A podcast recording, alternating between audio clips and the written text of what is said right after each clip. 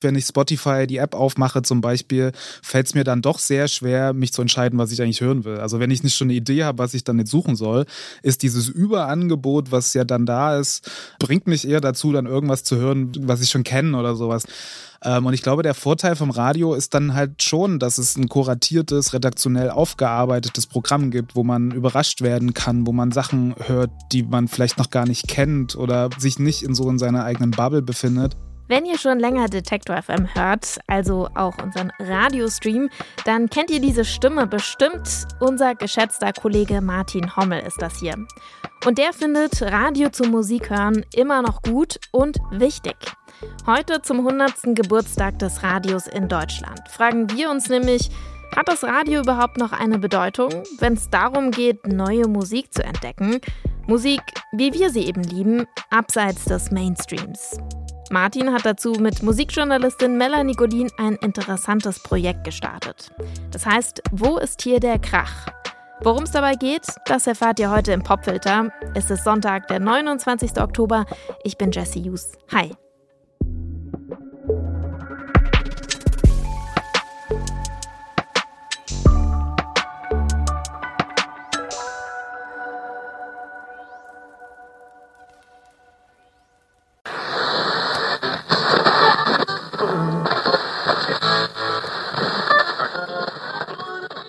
Ungefähr 47 Millionen Menschen über 14 Jahre hören in Deutschland täglich oder fast täglich Radio.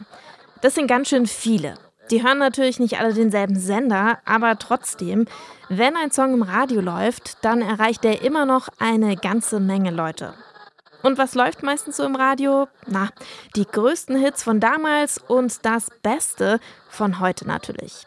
Nicht nur auf Privatsendern, auch im öffentlich-rechtlichen Rundfunk lässt die musikalische Vielfalt ganz schön zu wünschen übrig. Das finden auch Martin Hommel und Melanie Golin. Und die haben deswegen das Projekt Wo ist hier der Krach gestartet? Wir hatten das Gefühl, dass im öffentlich-rechtlichen mehr möglich wäre, was so die alternative Popmusik angeht, sage ich mal. Also es zeigt sich schon so ein bisschen, dass die Jugend und die Popwellen sich immer mehr in Richtung Mainstream entwickeln, dass da sehr viel Charts läuft und dass man oft auch gar keinen Unterschied mehr findet zwischen den privaten Pendants und den öffentlich-rechtlichen Wellen. Und dann fragt man sich natürlich schon, was ist denn da so die Relevanz? Warum, warum wird das gemacht und warum gibt es das überhaupt?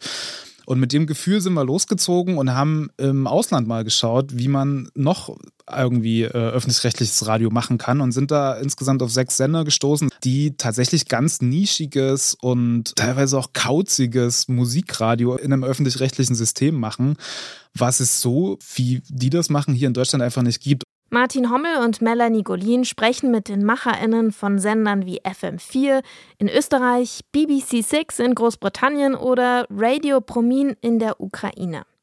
Was alle diese öffentlich-rechtlichen Sender gemeinsam haben, sie spielen Musik abseits des Mainstream und vor allem KünstlerInnen aus den jeweiligen Ländern. Also wir haben zum Beispiel mit FM4 gesprochen, dem äh, öffentlich-rechtlichen Jugendradio in Österreich. Die spielen, ich glaube, immer noch 40 Prozent äh, österreichische KünstlerInnen und supporten damit unfassbar diese Szene. Und wenn man Musikfan auch in Deutschland ist, hat man das sicher mitbekommen, dass es seit ein paar Jahren eine riesengroße Austropop-Welle auch hier in Deutschland gibt. Und das hat definitiv was damit zu tun, dass dieses Radio da ähm, die Szene supportet. Wir haben mit BBC Six Music gesprochen. Das ist ein reines Musikradio, zwar auch formatiert in Sendungsformate so, ne, aber es geht ausschließlich um Musik aller Couleur. Da läuft wirklich alles nebeneinander, neu, alt. Ein drittes Beispiel wäre zum Beispiel ähm, Radio Promin in der Ukraine. Also die spielen so 100% ukrainische Popmusik oder alternative Popmusik. Und die sagte, ja klar, das müssen wir machen, weil wir eben zeigen wollen, was für tolle Musik in diesem Land stattfindet und dass wir das als öffentlich-rechtliches Medium uns auf die Fahne schreiben müssen, das zu, zu pushen und zu unterstützen, damit eben diese KünstlerInnen davon leben können und damit auch immer mehr KünstlerInnen nachkommen. Martin und Melanie wünschen sich im Radio ein breites musikalisches Spektrum, das viele Genres abdeckt. Denn wer Radio hört, um Musik zu entdecken, hält es auch mal aus, dass ein Song läuft, der einem nicht so gut gefällt. Und es geht dabei natürlich auch um Geld. Bei wem kommen die Tantiemen an? Bislang vor allem bei den großen Konzernen und bei Acts, die ohnehin erfolgreich sind. Aber kleinen Bands eine Plattform bieten, kann für deren Karriere ganz schön entscheidend sein. Vor allem in Zeiten des Musikstreaming. Ja, ich glaube, da kann man ganz viele Beispiele nennen. Und also so in den letzten Jahren sind es definitiv Idols zum Beispiel. Ich kenne die Band so ein bisschen privat auch und die haben ganz lange Musik gemacht, ohne dass es da wirklich jemand interessiert hat. Und dann kam eben Steve LeMac von Six Music, hat die live gesehen und im Radio gespielt und auf einmal ging das durch die Decke. Also diese Verknüpfungen kann man definitiv ziehen. Hold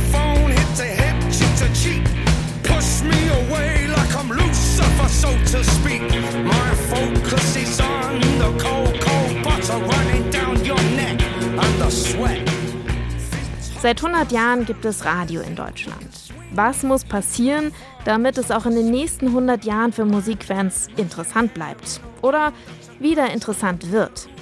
Die Antwort für Martin Hommel lautet mehr Mut zur Nische in Bezug auf Musik heißt es eben nicht nur den Mainstream zu spielen oder das, was, was irgendwie alle gut finden oder wovon man denkt, was alle gut finden, sondern zu gucken, was ist denn, was gibt's denn noch so? Was ist denn, wie können wir die Leute überraschen und auch keine Angst davor zu haben, dass sie dann umschalten oder was auch immer, weil wenn das ein guter Sender ist und wenn ich den mag, dann äh, halte ich auch zwei, drei Songs aus, die mir jetzt gerade nicht gefallen, weil ich weiß, da kommt dann wieder was oder ich habe Bock auf die, auf die Hosts oder die ModeratorInnen, die da sitzen, so, ne? Und äh, ich glaube, man braucht mehr Mut und mehr, mehr Leidenschaft und Bock auf die Sache. So. Leidenschaft und Bock auf die Sache. So gehen wir seit Gründung von Detektor FM auch an die Musik ran. Seit wir 2009 gestartet sind, hört ihr im Wort und im Musikstream von Detektor FM eine händisch kuratierte Playlist, die versucht, musikalisch abwechslungsreich zu sein und euch immer auf dem Laufenden zu halten, was abseits vom Mainstream so interessant ist. Genau wie in diesem Podcast hier, dem Popfilter. Wir sind klar der Meinung von Martin und Melanie. Wir glauben, es gibt diese Menschen, die sich noch wirklich für Musik interessieren. Und Radiosender, vor allem öffentlich-rechtliche, die sollten das ernst nehmen, auch um die Musikszene zu fördern. Wenn ihr noch mehr über das Projekt Wo ist hier der Krach erfahren wollt, ich packe euch den Link direkt in die Shownotes von diesem Podcast. Zum 100. Geburtstag vom Radio ist das heute mal eine etwas andere Popfilter-Folge. Aber kurz bevor wir am Schluss sind, gibt es natürlich noch den Song des Tages für euch. Und darin wirft eine bekannte deutsche Band ebenfalls einen ziemlich kritischen Blick auf die Musik, die im Radio läuft. Hier sind die Ärzte.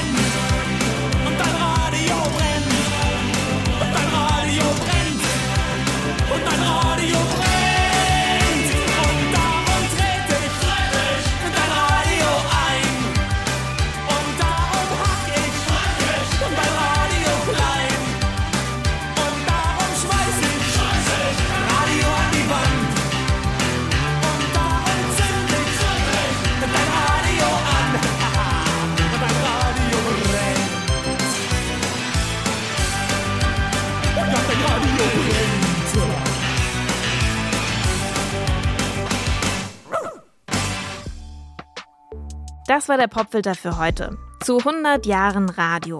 Am 29. Oktober 1923, da ist nämlich das erste offizielle Rundfunkprogramm in Deutschland in Berlin im Voxhaus gestartet. Beteiligt an der Folge heute waren Anke Behlert und ich, Jesse Hughes, und ein besonderer Gruß und auch Dank geht raus an Martin Hommel.